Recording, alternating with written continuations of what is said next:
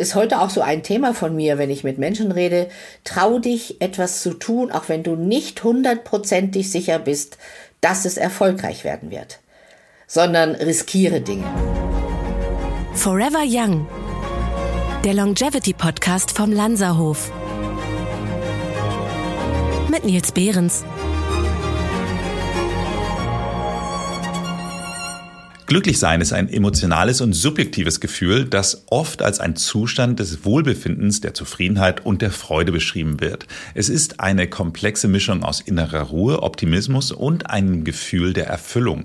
Glück ist nicht nur ein vorübergehender Höhepunkt der Freude, sondern vielmehr eine langhaltende Einstellung, die aus der Harmonie zwischen Körper, Geist und Seele resultiert. Es kann durch verschiedene Faktoren beeinflusst werden, darunter persönliche Beziehungen, beruflichen Erfolg und geistiges Wohl. Und eine große Bandbreite von solchen Anlässen, die hören wir heute. Sabine Askodam ist Journalistin, Coach und Bestsellerautorin. In ihrem neuesten Buch 70 Aha-Momente zum Glücklichsein möchte sie uns mit vielen kurzen Geschichten zum Nachdenken bringen. Das Buch ist pünktlich zu ihrem 70. Geburtstag erschienen und deswegen sage ich herzlich willkommen, Sabine Askodam. Hallo, grüß dich. Freue mich sehr. Ja, ähm, siebter, siebter war es soweit. Ähm, das äh, lustigerweise ist äh, auch der Geburtstag von einem meiner wirklich äh, besten, engsten Freunde. Lustigerweise meine beiden äh, äh, wirklich längsten, ältesten Freunde. Der eine hat am fünften siebten, der andere am siebten siebten und ich am neunten siebten. Nein, so, das, das heißt, ja wir nicht. sind äh, wir, ja, wir Krebslein, ja. ja, wir zurückhaltenden, ängstlichen, häuslichen Krebslein, haha. Ganz genau. Ganz genau. Also, zwei introvertierte Menschen unterhalten sich. Dann legen wir mal los, oder? Das kann doch was werden. So, also dein neuestes Buch ist kein Ratgeber wie die meisten deiner Bestseller, sondern es sind Geschichten aus deinem Leben. Wie bist du auf diese Buchidee gekommen? Ich wurde im letzten Herbst vom Verlag Gräf und Unzer gefragt, ob ich für sie ein Buch machen könnte. Und da ich schon 35 Bücher geschrieben hatte, dachte ich so, äh, ja, vielleicht, äh, schauen wir mal. Und dann sagten sie, es wäre so was Kleinteiliges. Und bei kleinteilig wurde ich dann hellhörig. Kleinteilig finde ich immer gut. Und dann wollten sie von mir so 50 Lektionen, die das Leben mich gelehrt hat. Und dann habe ich gesagt, hm, wenn wir 70 machen, dann mache ich's. und dann waren die sofort, habe ich erklärt, Feuer und Flamme. Und dann, ja, war das einfach ein schöner Anlass und auch eine schöne neue Buchidee. Also eben nicht so ein Thema wieder rund um äh, aufzudröseln, sondern wirklich aus meinem Leben 70 Learnings zu schreiben. Und das muss man ja wirklich sagen, es ist wirklich total offen und ehrliches Buch. Oh ja. Kostet dich das nicht auch viel Überwindung, so freimütig über dein ganzes Ja, Leben zu berichten? Hat es am Anfang schon. Ähm, ich habe auch mit meinen beiden Kindern drüber gesprochen, weil die sind ja auch zum Teil betroffen. Äh, und gesagt, darf ich das schreiben? Und dann haben die immer gesagt, klar, Mami, das wissen doch eh alle. Und dann habe ich mich wirklich getraut, bis ins Privateste hinein ehrlich zu sein. Und es fühlt sich jetzt im Nachhinein super gut an. Ich sage immer, mich kann keiner mehr erpressen, weil ich habe alles erzählt. Okay, Bundeskanzlerin wolltest du aber vielleicht auch nicht mehr werden, oder? Nicht mehr, nein. Okay, okay. Naja, die Geschichten sollen auf jeden Fall zum Nachdenken äh, animieren. Du gibst Impulse und vertraust darauf, dass deine Leser ihre eigenen Lösungen finden. Kannst du uns trotzdem vielleicht mal ein Beispiel dafür geben? Ja, das ist dieser Coaching-Ansatz, den ich in diesem Buch wirklich durchziehe. Ähm, ich erzähle zum Beispiel davon, dass ich mit drei Jahren oder vier Jahren einem Hund das Sprechen beibringen wollte. Äh, Und der dumme Hund hat das nicht gelernt. Und wir hatten einen Vogel und der konnte sprechen. Und dachte ich, wieso lernt der Hund das dann nicht? Und dann erzähle ich so, dass wir so geprägt werden von, von Erlebnissen aus unserer Kindheit, von Annahmen, die wir hatten, von Enttäuschungen, die wir hatten. Und ich empfehle wirklich immer wieder den, den Leserinnen und Lesern, so mal in ihre Kindheit zurückzuschauen. Vielleicht sogar was mit Tieren. Gab es mal den großen Hofhund, der uns erschreckt hat, oder das Pferd, das gescheut hat. Also wir sind schon beeinflusst von solchen Dingen. Unsere, die sitzen auch manchmal ganz tief unter der Haut. Und ich finde es immer gut, wenn wir das auflösen können.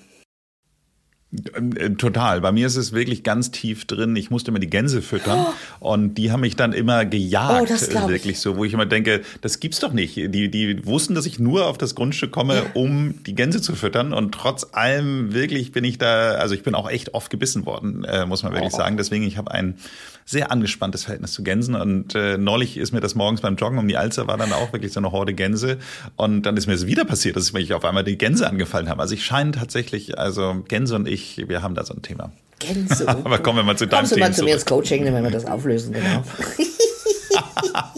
ich und die Gänse. Ähm, Du gehörtest mit äh, schon 1969 zu einer der ersten Fußballschiedsrichterinnen. Ähm, wie hat denn dieses Amt, äh, so wie mich die Gänse beeinflusst haben, wie hat denn dich dieses äh, Amt dann quasi dein Leben beeinflusst? Äh, also da in dem Jahr wurde das Verbot aufgehoben, dass Frauen Fußball spielen dürfen. Und mein Vater war Schiedsrichterobmann und der kam heim von einer Sitzung und sagte, jetzt könnte, könnt ihr alle Schiedsrichter werden. Meine drei Brüder so, mm, ja, mm. und ich sofort, ich. Und dann habe ich die Ausbildung gemacht. Und so im Nachhinein muss ich sagen, das war, glaube ich, meine wichtigste Resilienzübung, die ich gelernt habe. Weil du musst ja sehr schnell entscheiden bei so einem Spiel. Das ist ja eine Sekunden, Zehntelsekundenentscheidung. Und natürlich machst du da auch Fehler. Und ich war halt irgendwie 16,5, als ich angefangen habe zu pfeifen und hatte lauter solche riesen Männer um mich herum, äh, weil Frauenmannschaften gab es damals bei uns noch nicht. Und dann haben die sich schon aufgeregt und haben sich so mühsam beherrscht, dass sie mir nicht eins in die Fresse hauen. Und da habe ich so gemerkt, äh, du wirst Fehler machen, du darfst Fehler machen und es ist auch wieder gut hinterher. Äh, und so ist heute auch so ein Thema von mir, wenn ich mit Menschen rede, trau dich etwas zu tun, auch wenn du nicht hundertprozentig sicher bist, dass es erfolgreich werden wird, sondern riskiere Dinge. Also mein Lieblingsthema äh, ist zurzeit schöner Scheitern. Mhm. Und übrigens ist mir äh, heute früh bei einem Interview, was ich geführt habe, auch ein, aufgefallen, äh, gescheitert, wenn du da das T wegnimmst, hinten, mhm. dann bist du gescheiter hinterher. Und mhm. das glaube ich wirklich. Und das Definitiv. war diese erste, die erste Erfahrung mit so Fehler- und Scheitersituationen, die mich, ich glaube, wirklich fürs Leben geprägt hat. Ja, absolut, absolut. Ich finde, für mich ist ja auch eine meiner, meiner wirklichen Lieblingsgeschichten in deinem Buch ist ja äh, quasi dieses Kennenlernen mit deinem Mann Siegfried. wo äh, es ja eher mit einer Konfrontation begonnen hat und dann mit einem Kaltgetränk geendet hat. Ähm, und äh, da muss ich wirklich sagen, dann auch die Geschichte zu erzählen, wie er dann an Demenz erkrankt ist und dann in einem Pflegeheim geht und sich da dann in eine andere Frau verliebt. Ähm, das hat mich schon wirklich total berührt. Ich bin so, so ein sehr, ja, ich finde treu, treu sein schon echt irgendwie eine wirklich guten alten Werte, die äh, leider zu viel zu sehr aus der Mode gekommen sind. Und ähm, ja, das hat mir mein ja, Kopf natürlich gesagt. Äh, äh, Siegfried weiß nicht mehr, was er tut. Er ist dement. Also er weiß auch nicht ja. mehr, dass er mit dir verheiratet bist, ist. Nur der Verstand allein hilft einem da nichts, wenn das Herz gebrochen wird dabei. Und das war wirklich so ein Ding, es hat mir das Herz gebrochen. Obwohl mein Verstand sagte, freu dich, er hat jemanden, er ist nicht allein. Aber das hat mir wirklich die, die Füße weggezogen und ich habe zwei Jahre gebraucht, bis ich aus der Traurigkeit und wie meine Therapeutin sagt, aus dem Broken Heart Syndrom wieder rausgekommen bin. Broken Heart Syndrom ist ja tatsächlich medizinisch ja. nachweisbar. Das mhm. ist, ähm, habe ich auch mal eine Folge hierzu aufgenommen. Ah. Äh, also da ist wirklich, kannst du auf dem MRT oder auf dem CT, ja. kannst du es wirklich äh, sehen. Ähm, ja, nicht schön. Deswegen lass uns das Thema verlassen, aber trotz allem eine, eine der, der Geschichten, also wir wollen ja sowieso, dass alle, die diesen Podcast hören, sich dann auch dein Buch kaufen und insofern äh, lohnt sich das unbedingt äh, nachzulesen. Beides wirklich, äh, sowohl das Kennenlernen als äh, eine tolle Geschichte des Kennenlernen und das äh, andere Thema eine wirklich sehr berührende äh, Geschichte, muss man wirklich sagen. Aber Themenwechsel. Vielleicht noch ein Satz ähm, dazu, wenn du erlaubst. Inzwischen Bitte? überwiegt die Dankbarkeit über die Jahre, die ich mit ihm hatte. Also man kann aus dieser mhm. tiefen Traurigkeit wieder rauskommen, ist die eine Botschaft. Und die andere ist, ich hätte es nicht missen wollen. Das ist ja das. Wir können ja nicht das eine haben ohne das andere oft. Und diese zauberhaften Jahre, die wir hatten, die haben wirklich alles ja, wie soll ich mal sagen, positiv ausgeglichen, jetzt in der Rückschau. Hm. Ja, ist ein sehr wichtiger Punkt, den du da ansprichst. Ich finde, letztendlich sind wir Menschen ja nichts anderes als eine, oder sind wir geprägt durch die Summe unserer Erfahrungen und äh, genau das, was du sagst. Also möchte man auf diese Erlebnisse, diese gemeinsame Erfahrung wirklich verzichten. Mhm. Und ähm, da ist es ja schön, dass dein, deine Bilanz da so positiv ausfällt und das ist gut und wichtig kommen wir auf das Thema Skispringen. Ich äh, musste ja wirklich so ein bisschen lachen, äh, weil du sagtest, die jungen Leute gucken keinen Skispringen mehr, weil die gucken nur noch Netflix. Und ich äh, muss ehrlich sagen, ich bin insgesamt jemand, der sehr wenig ungern eigentlich Sport im Fernsehen guckt. Ich kann mich live für alles begeistern und kannst mich auch zur rhythmischen Sportgymnastik mitnehmen. und wenn ich live vor Ort bin, äh, dann bin ich Feuer und Flamme.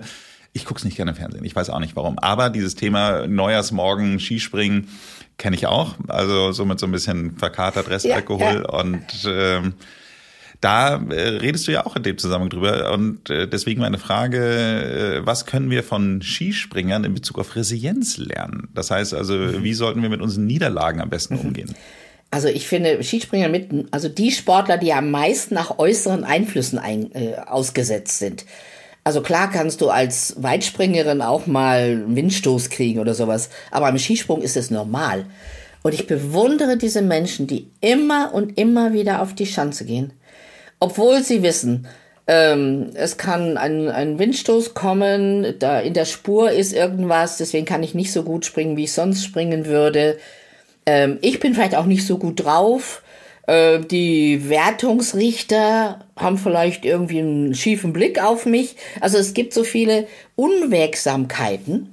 Und dass du gewinnst, ist überhaupt nicht selbstverständlich. Aber sie gehen immer und immer wieder auf die Schanze. Ähm, Markus Eisenbichler ist da mein Lieblingsbeispiel. Dem sieht man ja hinterher am Gesicht schon an, wie sein Sprung war. Also manchmal guckt er so, hier willst du meine Ski haben, nimm sie, ich habe gar keine Lust mehr. Und manchmal sieht man so richtig, dann strahlt er so von innen. Auch wenn er nicht gewonnen hat, aber er hat einen guten Sprung gemacht. Und ich glaube, das können wir lernen in Sachen Resilienz. Wir werden nicht immer Weltmeister und wir kriegen nicht immer die Jobs, die wir uns äh, ja erträumen. Und ich als Freiberuflerin bekomme nicht immer die Aufträge, die ich gerne hätte. Die kriegt dann jemand anderes. Aber ich habe gelernt, bemühe dich, gib dein Bestes und dann bekommst du die Chance, für einen Erfolg. Und das ist für mich Resilienz.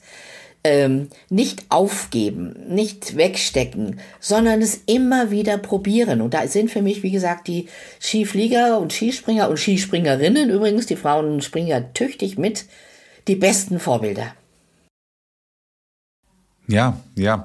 Ich hatte einer meiner Kollegen, der Ferdinand Bader, der war auch mal Skispringer in der Zeit, wo äh, Martin Schmidt und äh, Hannawald, äh, wie hieß der nochmal Vorname? Der Hannawald, äh, Sven, ne? Sven, Sven Hannawald, ja. äh, ähm, so ihre Zeit hatten und der war mit in dem Kader. Das heißt, also, es war auf jeden Fall die Zeit, die ich damals dann auch vom Fernseher saß und das geguckt habe. Trotz allem mhm. habe ich äh, Ferdinand Bader weder realistisch wahrgenommen noch erinnert noch mhm. sonst irgendwie was. Also auch da siehst du mal, obwohl jetzt sage ich mal, dass der Zeitpunkt war, wo wahrscheinlich das höchste, die höchste Aufmerksamkeit ja. auf diesem Team lag.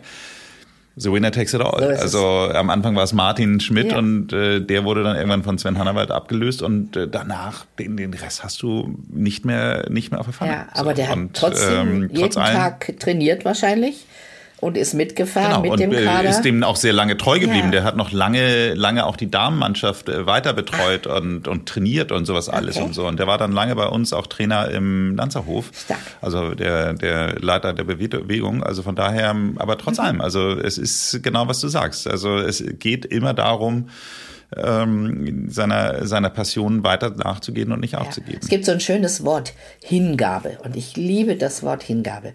Und wenn wir es schaffen, sage ich. Schönes Wort, habe ich lange nicht mehr benutzt. Schon, so ein altes, altmodisches Wort. Äh, und ich sage mal, wenn. Klingt gar nicht so alt, aber es ist so vergessen. Ja, aber wann kommt das? Ist sicher alt aus, weiß ich nicht, Anfang des Jahrhunderts oder letzten Jahrhunderts. Und es ist ein wunderbares Wort, auch in, in Bezug auf Beruf, Berufung vielleicht sogar. Äh, und ich denke mal, wir sind gut unterwegs, wenn wir es schaffen, eine Balance zu finden zwischen der, der Verab sich dem Verabschieden von Perfektion und dem nötigen Maß an Hingabe. Also Perfektion kann einen ja auch total äh, boykottieren und, und äh, blockieren.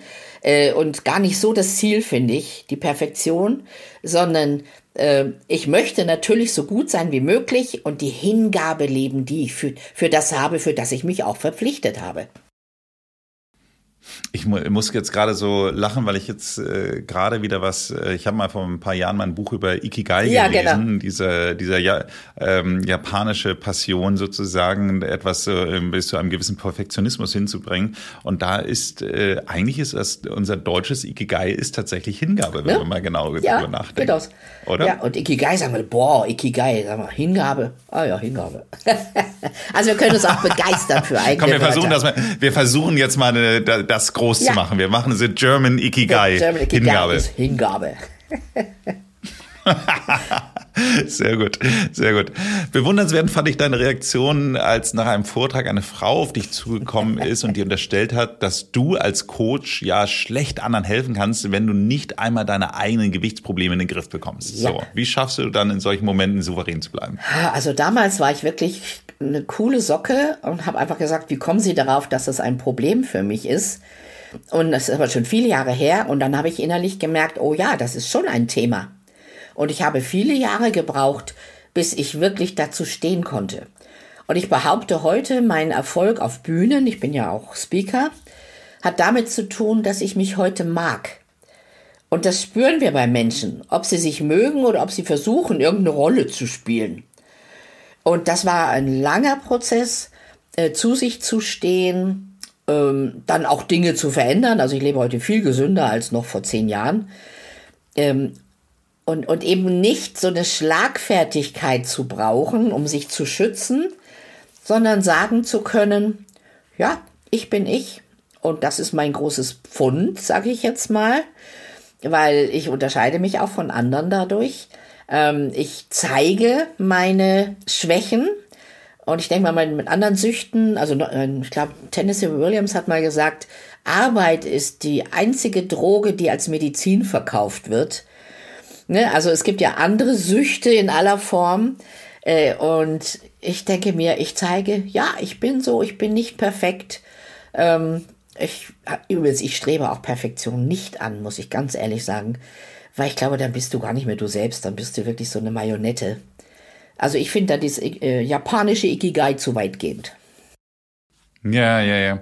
Ich hatte mal eine, eine Mitarbeiterin, die war so, Ende 20, ähm, schlank, gut aussehend, wahnsinnig ambitioniert und sehr, sehr perfektionistisch. Und mit der haben wir mal eine Herzratenvariabilitätsmessung gemacht und die war kurz vorm Burnout Glaub mit 29. Und ja. ähm, weil die halt einfach wirklich für die war 99 Prozent gescheitert. Mhm. Und äh, das macht dich fertig. Ja. Das macht ja. dich komplett fertig. Und ich habe mich sehr viel mit positiver Psychologie befasst und da gibt, äh, die zitieren immer so diese, diese Geschichte Stress und, und Entspannung. Warum ist so wichtig, dass wir entspannt sind? Äh, die Studien sagen alle, also ich habe zusammengefasst, Stress macht blöd. Also Stress macht mhm. unkreativ, Stress macht unglücklich und Entspannung und Zufriedenheit macht uns kreativ. Dann kommen wir auf Ideen. wenn die Last von den Schultern ist, dann wachsen wir über uns hinaus. Und das geht nicht, wenn du immer so einen Ballast auf den Schultern hast. Ich bin nicht gut genug, ich bin nicht schön genug. Und wenn wir ehrlich sind, es gibt immer jemanden, der ist schöner als wir, schlanker, reicher, erfolgreicher. Und ich glaube, dass dieses, dass das Rezept darin liegt, aufzuhören, sich mit den anderen zu vergleichen ständig. Weil es gibt ja, immer jemanden, ja, ja, der dir voraus ist. Mhm. Also Florian Langscheid, der sich jetzt irgendwie den Großteil seines Lebens mit dem Thema Glück beschäftigt hat, der sagt, der größte Zerstörer von Glück ist eindeutig Neid. Ja, so absolut. in dem Augenblick, wenn du dich vergleichst, ja. ähm, dann hast du ein Problem. Ja. Das hat mir damals mein, mein Chef von Springen Jacobi, Konstantin Jacobi, der meinte, wenn du neidisch bist, es wird immer irgendjemand sein, der eine größere Yacht hat als genau. du. Und äh, dann, dann, dann hast du dann irgendwann dann endlich deine, deine 20 Meter Yacht und dann kommt einer mit 25 in den Hafen gefahren und auf einmal ist dann die Freude an dem Boot weg. Also dann, dann hast ja. du ein Problem. Genau. Ich, hab, ich also empfehle immer Boot, den Neid. Von daher habe ich das Problem nicht. ich empfehle immer den Neid aufzudröseln. Und zwar in Anerkennung und Ansporn. Also Bewunderung und Ansporn. Du bewunderst den Menschen, der das geschafft hat, uneingeschränkt. Und vielleicht kannst du dann einen Ansporn draus lesen und sagen, oh, das will ich auch. Und dann überleg dir, was du dafür machen kannst. Aber du musst den anderen dafür auch nicht abwerten. Ne? Das machen ja viele Menschen. Äh, wer mhm. weiß, wer das geschafft hat und so. Äh, die Hungerhake. Das ist ja auch nicht der Sinn des Lebens, sondern leben lassen und meine eigene, ja, meine eigenen Schlüsse daraus ziehen. Fertig. Absolut. Absolut. Also ich äh, sehe das hundertprozentig genauso wie du. Und äh, wir bleiben aber trotzdem noch mal beim Bodyshaming. Ich musste schon sehr lachen, als du schilderst, wie mitten in einem Vortrag dein Top unter den Busen rutscht und dein nackter Bauch für alle sichtbar ist. Also schamvolle Momente kennen wir wahrscheinlich alle, wo uns etwas total Peinliches passiert ist. Ja. Äh, wie sollten wir denn in solchen Situationen reagieren? Ja, das war in Neumünster, das werde ich nie vergessen. Stadtteil in Neumünster, 400 Leute. Und ich rede so temperamentvoll und es, ich gucke, denke, es ist so kalt um meinen Bauch. Ich gucke runter und tatsächlich scheint also der silberne Mond über Neumünster. Und habe ich mich erstmal umgedreht schnell und runtergezogen, dachte ich, oh Gott, ich sterbe, ich muss hier, muss weg. Wo ist der Notausgang? Und dann war ich Gott sei Dank dann schon ein paar Tage älter. Und erstens weiß ich, Menschen freuen sich über sowas. Wirklich wie die Kinder. Die haben auch gegrient und gelacht wie kleine Kinder. Also du machst denen echt eine Freude. Zweitens, mein Thema ist Souveränität. Also wenn ich es nicht schaffe, souverän damit umzugehen. Und das dritte ist, Shit happens, sagen die Engländer. Und das ist einer meiner Lieblingsparolen. Ja, es passieren dumme, blöde Sachen, aber wir sterben nicht davon. Also, wir, wir, wir müssen uns nicht verkriechen, wir müssen, müssen nicht beschämt sein, weil das passiert. Äh, neulich gab es so eine schöne Geschichte mit einer Nachrichtensprecherin, die vor Lachen eine Meldung nicht vorlesen konnte. Ich, ja, die habe ich die, gesehen, die, das war so lustig. Die Graubner oder Grauber oder so. Genau. Und die hat sich ja weggeschmissen, die konnte nicht mehr. Und die hat irgendwie fünf Millionen Likes gekriegt oder sowas auf dieses Video. Und das finde ich so schön. Ähm, Menschen verzeihen anderen auch so viel. Wir selber verzeihen uns nicht. Das ist nämlich das Problem. Oh, hätte mir nicht passieren dürfen. Und die anderen vergessen das nach zwei Stunden oder nach zwei Tagen. Ja, ja. Das ist äh, definitiv so. Und das ist, haben wir auch mal eine Folge zu gemacht zum Thema Selbstmitgefühl. Ah, also äh, man darf mit sich auch ja. nicht immer so hart ans Gericht gehen. Was mir gut gefallen hat, war die drei Millionen Euro mhm. Frage, wenn man über seine berufliche Zukunft nachdenken möchte. Kannst du unseren Hörern hier so ein bisschen vielleicht mal dran teilhaben lassen, was da, also worüber du da redest? Mhm. Ja, das ist ein Tool aus meiner aus meiner Coach ähm, ähm, Sammlung, sage ich jetzt mal Coaching Sammlung. Äh, wozu brauche ich diese Frage? In der Regel, wenn ein Mensch gerne was anders machen würde, als er jetzt macht und sich nicht traut. Also, ach, eigentlich, ich könnte natürlich hier noch 14, 20 Jahre bei der Bank bleiben, aber eigentlich würde ich gern was anderes machen. Und dann stelle ich die 3 Millionen Euro Frage und sage, stell dir vor, du erbst 3 Millionen Euro von irgendeiner Tante in Amerika oder so, du kennst die gar nicht. Und du kriegst das Geld aber nur, wenn du berufstätig bleibst. Was würdest du mit diesen 3 Millionen Euro auf dem Konto machen? Und der, äh, ja, der, die Wirkung dieser Übung ist, dass dann diese ganzen finanziellen Überlegungen erstmal wegfallen. Ah, es geht ja sowieso nicht, ich musste, müsste ja investieren. Und dann können Leute frei überlegen, was sie gerne machen würden. Und übrigens bei der Hälfte der Menschen stellt sich raus, sie würden das Gleiche machen wie jetzt, nur anders. Also sie wollen gar nicht eine 100% Änderung. Aber die würden es leichter nehmen. Die werden, manche sagen, ich wäre mutiger wenn ich diese Rückhalt hätte. Und die anderen haben Ideen von einem kleinen Haus im Süden zu einem Hotel auf einer Nordseeinsel äh, zu mach mich selbstständig mit Beratung, Coaching, kommt ganz oft übrigens auch, weil es sind meistens Menschen mit viel Erfahrung und das ist natürlich eine Option. Und dann frage ich nach, brauchst du dafür drei Millionen Euro? Und meistens ist die Antwort nein. Gut, wenn ich mir ein Hotel auf der Sylt kaufen wollte, bräuchte ich vielleicht mehr als drei Millionen Euro. Aber wenn die ja. Geschäftsidee gut ist, sage ich immer, dann findest du vielleicht auch äh, Investoren. Wenn es eine doofe Idee ist, sollst du es eh nicht machen. Also es ist eine Freiheit im Denken und ich kann das sehr empfehlen. Was würdest du tun beruflich, wenn du drei Millionen Euro hättest? Da denke ich nach dieser Folge dann jetzt mal drüber nach und äh, versuche jetzt den Übergang zur nächsten ich zu neulich, bringen. Ich hatte übrigens neulich eine, eine Klientin im Coaching und die sagte vorausgenommen, ich habe mehr als drei Millionen Euro auf dem Konto, aber es hilft mir an nichts. Das gibt's da natürlich auch. Dann hat's andere Hindernisse.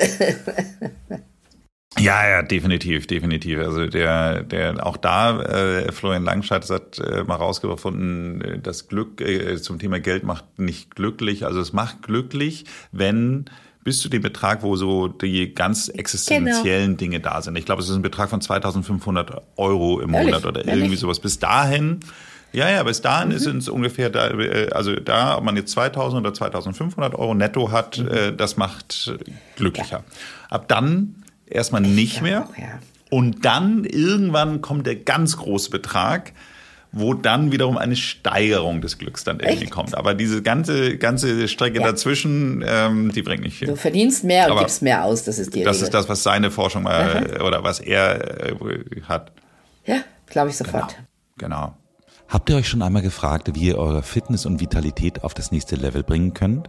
Wir haben die Antwort. Aminosäure Plus vom Lanzhof Lab. Dieses revolutionäre Produkt ist der Schlüssel zur optimalen Proteinsynthese, dem Grundbaustein für fast alle Gewebestrukturen in eurem Körper. Unsere einzigartige Formel enthält die acht essentiellen Aminosäuren in freier und kristalliner Form, die direkt vom Dünndarm aufgenommen werden. Das bedeutet, sie sind in nur 23 Minuten verfügbar, um eure Muskeln, Organe und sogar euer Immunsystem zu stärken. Aber das ist noch nicht alles. Aminosäure Plus ist nicht nur für Sportler ideal, es ist auch noch perfekt für Veganer, die oft Schwierigkeiten haben, alle essentiellen Aminosäuren aus ihrer Ernährung zu bekommen. Und mit nahezu null Kalorien ist es sogar förderlich für diejenigen, die ihren Blutzuckerspiegel im Auge behalten müssen. Das Beste daran, es kommt als Pulver, das ihr einfach in Wasser oder in unsere Stoffwechselshakes einrühren könnt. Und keine Sorge, der Geschmack ist dank natürlicher Aromen und zugesetzter Dekalaktose absolut angenehm. Also, worauf wartet ihr noch? Bringt eure Gesundheit, Fitness und Vitalität auf das nächste Level mit Aminosäure Plus. Ihr erhaltet es jetzt unter shop.lanzerhof.com Deine Geschichte Knäckebrot und Kränkung handelt davon, dass du in einer Talkshow eingeladen wurdest, in der es um das Thema Dicksein ja. geht. Du hast auch ein Buch über dieses Thema geschrieben und dachtest, dass deine Expertise als Expertin gefragt sei. Du aber warst nur als die lustige Dicke wahrgenommen. ähm, wie gehst du mit solchen Kränkungen oh, das war um? Das ist ja vielleicht etwas, was man auch mitnehmen kann. Also in der Situation ging es mir richtig schlecht. Also ich habe wirklich gedacht, ey, ich habe das Buch geschrieben, die wollen jetzt über dich und deine Erkenntnisse sprechen. Und schon im Vorgespräch merkte ich, ich saß auf der falschen Seite, nämlich auf der Opferseite und nicht auf der Expertenseite. Und da bin ich aber nicht mehr rausgekommen aus der Geschichte. Und während der Sendung habe ich immer wieder versucht, nicht nur über mich zu reden, sondern eben über die Erkenntnisse. Ich habe damals ganz aktuelle Studien aus Amerika zitiert. Das wollten die überhaupt nicht hören, äh, sondern äh, ich wurde immer wieder so abgewiesen quasi. Und das waren drei Ärzte da übrigens, die ihre Abnehmmethoden vorstellen durften. Und mhm. ich bin ja schier geplatzt da auf meiner Bank, kannst du dir vorstellen. Und dann habe ich überlegt, stehst jetzt auf und gehst du? Und ich habe mich dann doch nicht getraut und das habe ich mir lange übel genommen. Und dann habe ich gedacht, komm, das ist, es war eh nicht live. Die hätten nicht da rausgeschnitten oder hätten es nochmal gemacht. Aber es war eine tiefe Kränkung. Und diese Kränkung wurde aufgehoben. Und das finde ich so spannend. Wir haben eine Chance, wieder rauszukommen. Ähm, erst hat mein Mann, als ich heimkam, gesagt, du, die blöde Kuh, wie hat die mit dir geredet? So war ich schon mal ein bisschen getröstet. Dann haben mir Fans geschrieben. Frau Askom, es war eine Unverschämtheit, wie die mit ihnen umgegangen sind. Dann habe ich äh, Kopien von Mails gekriegt, die meine Fans an die Redaktion geschrieben haben. Unverschämtheit, wie haben sie mit der Frau Askom geredet? Und dann kam ein Entschuldigungsschreiben tatsächlich von der Redaktion die sagten, es tut uns sehr leid, dass wir sie äh, falsch eingeschätzt bzw. falsch eingesetzt haben und wir entschuldigen uns in aller Form. Und dann war die Kränkung gelöscht. Und schön. Was ich so, was mir so einfällt dazu, was andere Menschen machen können, die so gekränkt sind, rede mit anderen Menschen darüber. Also, das ist, wir Menschen sind Herdentiere. Wir brauchen andere Menschen. Und viele Menschen machen das so mit sich alleine aus. Hm, es darf keiner wissen, wie schrecklich das war. Und, hm. und ich empfehle immer, sprich's aus. erzähl's deiner besten Freundin, deinem Freund, erzähl's äh, dem zweiten besten Freund. Also rede drüber. Und während wir reden, ist die Erfahrung, wird die Kränkung schwächer. Weil beim ersten Mal ist es noch aufregend und buh. Und irgendwann erzählst es und denkt, was waren das für Idioten da? Also man kann sich frei mhm. reden aus Kränkungen. Und das empfehle ich allen. Mhm. Nicht eingraben, nicht vergraben, raus damit. Ja, ich finde auch, das ist manchmal einfach nur ein Umgang mit der Situation. Ich weiß noch mal genau, da bin ich mit einem Kumpel zu einem Geburtstag eingeladen gewesen und äh, irgendwie haben wir scheinbar äh, nicht mit diesem typischen, also in, in Hamburg so diesem Blankeneser oh. Dresscode oh. so gerechnet. So und waren da eher, es war sommerlich, äh, sind da eher so mit äh, äh, T-Shirt und Jeans. Ich weiß gar nicht, ob einer von uns Shorts sogar anhatte und die anderen waren eher so mit Goldknopfsacko und uh. äh, Perlenketten und Chanel-Jäckchen und so. Und dann meinte ich nur so, so, Mensch, Ralf, ich glaube, wir sind hier so ein bisschen underdressed. Und dann sagte er so ganz trocken, da können wir doch nichts dafür, dass die sich alle so scheiße anziehen. Oh, ist das, genau, dafür braucht man Freunde, oder? Als, äh, ja. Als Umgang damit dann irgendwie auch oh, ganz gut, gut und beruhigend. Ja. Deine Geschichte Hochzeitstod am Steuer finde ich sehr lehrreich. Da beschreibst du, wie jemand zum Beispiel sehr langsam vor dir fährt und du fragst dich, warum er oder sie so langsam fährt. Möglicherweise ist der Grund, warum sie so langsam gefahren wird, äh, eine Hochzeitstorte, die auf gar keinen Fall umkippen darf. Und äh, wenn man überlegt, warum jemand so handelt, wie er nun gerade im Augenblick handelt, dann fällt es einem auch manchmal leichter, noch nett zu sein, oder? Absolut, ja. Und ich erzähle mir gerne solche Geschichten, weil ich sonst irgendwie ins Lenkrad beißen müsste weil ich so ungeduldig bin. Und die Geschichten helfen mir, es auszuhalten. Und was mir auch hilft, ist eine, äh, ja, eine, wie soll man sagen, wissenschaftliche Erkenntnis, die gibt es schon seit vielen Jahren und ich habe hab die vor zehn Jahren, glaube ich, kennengelernt. Und zwar äh, sagen äh, Psychologen, in gewisser Weise ist jeder Mensch wie alle anderen Menschen. Also wir müssen alle essen, trinken, atmen, schlafen. Zweiter Grundsatz heißt, in gewisser Weise ist jeder Mensch wie einige andere Menschen. Also einige fahren Motorrad, einige wohnen in Norddeutschland, einige in Süddeutschland. Also es gibt Unterschiede. Und der dritte Satz heißt, und in gewisser Weise ist jeder Mensch wie kein anderer Mensch. Und das heißt, a, ich muss nicht so sein wie die anderen. Also schon mal eine große Erlaubnis. Aber b heißt es eben auch, die anderen Menschen dürfen anders sein als ich. Und seit ja, ich ja. das weiß, dass es so ist, oh, kann ich Dinge aushalten. Äh, war das nicht Robbie Williams, der gesagt hat, jeder Mensch kämpft seinen Kampf. Deshalb sei nett. Immer. Also ich mag dieses, dieses äh, Gleichnis mit der Hochzeitstorte, weil äh, in dem Augenblick, wenn man weiß, dass der da hinten seine Hochzeitstorte hat, dann versteht man auch, warum, es, äh, warum er langsam fährt. Also von daher ja. äh, absolut gut. Im Moment haben wir so viele Krisen auf unserem Planeten, dass man manchmal ja auch schwer hat oder Schwierigkeiten hat, mit seiner Angst umzugehen. Wie sehen denn deine Strategien gegen Zukunftsangst aus? Ich war eigentlich ganz gut dabei, keine Sorgen mehr zu haben. Da so ein Erlebnis in einem, einem äh, Meditationsumfeld und plötzlich wusste ich, ich mache mir keine Sorgen mehr. Aber leider in dem letzten Jahr, vor allem jetzt oder in diesem Jahr, fällt mir das wirklich schwer, und was mir hilft, ist zu unterscheiden. Kann ich das, über was ich mir jetzt so viel Gedanken und Sorgen mache, kann ich das verändern, ja oder nein? Kann ich es verändern, dann tu was. Kannst du es nicht verändern, hör auf, dir darüber Sorgen zu machen. Weil es ändert nichts an, den, an dem Lauf der Dinge, ob du dir jetzt Sorgen machst oder nicht. Eine Oma einer, einer Freundin von mir hat mal gesagt, kein Leid vor der Zeit. Mhm. Also mach dich nicht vorher schon verrückt, bevor etwas überhaupt eintrifft. Und ich glaube ja, dass wir 90 Prozent der Sorgen uns über Dinge machen, die noch gar nicht eingetroffen sind. Aber wir befürchten, dass sie eintreffen könnten und brechen unter unseren Sorgen fast zusammen.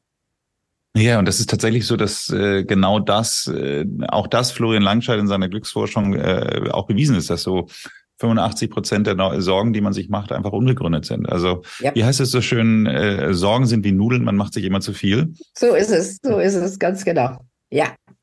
Und deswegen hilft es niemandem. Es hilft nicht deiner Nachbarin, nicht deinen Kindern, nicht deinen Arbeitskollegen, wenn du nur sorgenvoll rumst und denkst, oh, wer weiß, was kommt, Das weiß kein Mensch. Könntest du unseren HörerInnen noch erzählen, was eigentlich ein Puzzleleben ist und warum das für dich persönlich am besten ist? Ja, ähm, ich bin draufgekommen, weil ganz viele Menschen in meinen Coachings äh, mit dem Satz kommen, die anderen sagen immer, verzettel dich nicht. Und dann frage ich nach und sagt, ja, ich mache halt äh, meinen Job und dann mache ich noch abends Yogalehrerin, zwei Abende und dann engagiere ich mich da und dann sagen meine Freunde, verzettel dich nicht. Und ich habe festgestellt, es gibt immer mehr, und das ist, glaube ich, eine zunehmende Zahl Menschen, die wollen nicht nur eine Sache machen. Die wollen ein Puzzleleben, wie ich es führen, wie ich es nenne, führen. Also viele Puzzlestücke, unterschiedlich viel, unterschiedlich stark. Ähm, und das ist mein Leben. Also ich würde mich, glaube ich, jeden Tag zu Tode langweilen, wenn ich jeden Tag Vorträge halten müsste. Weil irgendwann stumpft man dann auch ab, glaube ich oder jeden Tag Coachings. Boah, das ist anstrengend. Du bist fertig irgendwann. Jeden Tag Bücher schreiben wäre schrecklich. Äh, jeden Tag äh, Trainings geben. Und die Mischung macht es so sexy, sage ich jetzt mal. Die Mischung ist das, was ich liebe. Ein Tag unterwegs sein, äh, zwei Einzelcoachings vor Ort, dann einen Artikel schreiben, bisschen auf Social Media was rumschreiben, ähm, meine Hobbys pflegen. Also ich spiele total gern Skat zum Beispiel äh, mhm. und ich habe früher gern gemalt und dann meine Bilder anzugucken. Und die Mischung macht es. Und es gibt Menschen, die können eine Sache und wollen auch nur eine Sache machen. Also die sagen, ich bin Tierärztin und ich will nichts anderes machen als Tierärztin. Aber eine wachsende Anzahl von Menschen möchte eben sich ausprobieren auf den verschiedensten Feldern. Kennst du das von dir? Total, total. Also ich habe ja das Glück, dass ich in meiner Abteilung schon auch per se eine große Vielfalt habe, weil dadurch, dass wir hier auf der einen Seite die Produktentwicklung haben, den, den Online-Shop, die, die, Pressearbeit, das klassische Marketing, mhm. ähm, den Vertrieb. Äh, von daher, also äh, ein Podcast.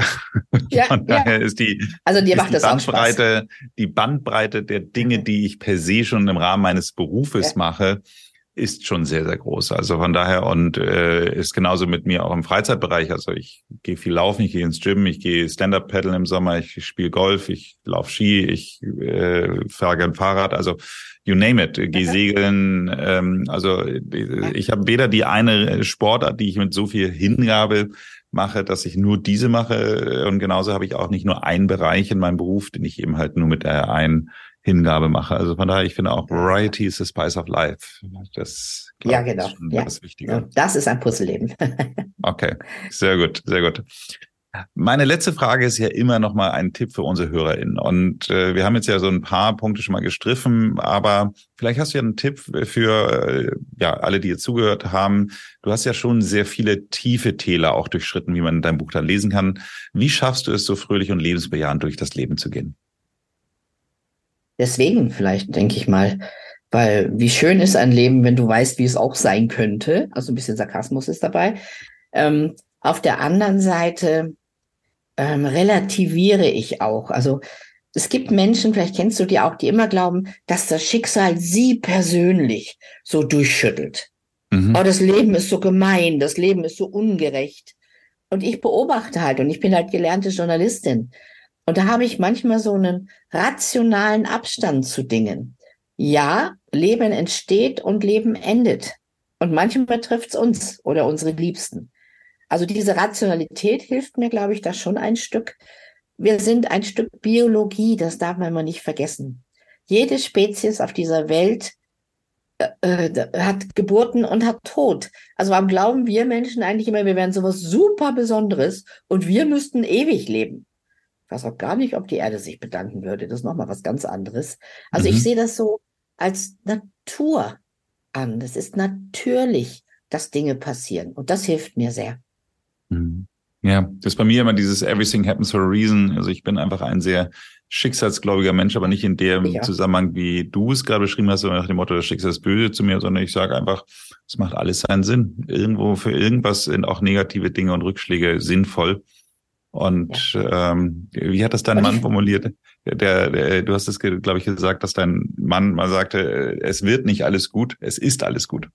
alles ist gut. Ja, es hat mich tief geprägt. Ausgezeichnet. Ich bedanke mich für das Gespräch. Für alle, die nicht genug von dir bekommen haben, sollen auf jeden Fall das Buch kaufen. Ansonsten findet man dich auf Facebook, Instagram, LinkedIn und auch sehr, sehr viele Filme auf YouTube. Und yes. ähm, Sabine, ich sag herzlichen Dank. Es hat Spaß gemacht. Danke, Nils. Mir auch. Schön. Von dem Norden in den Süden und vom Süden in den Norden. Ausgezeichnet.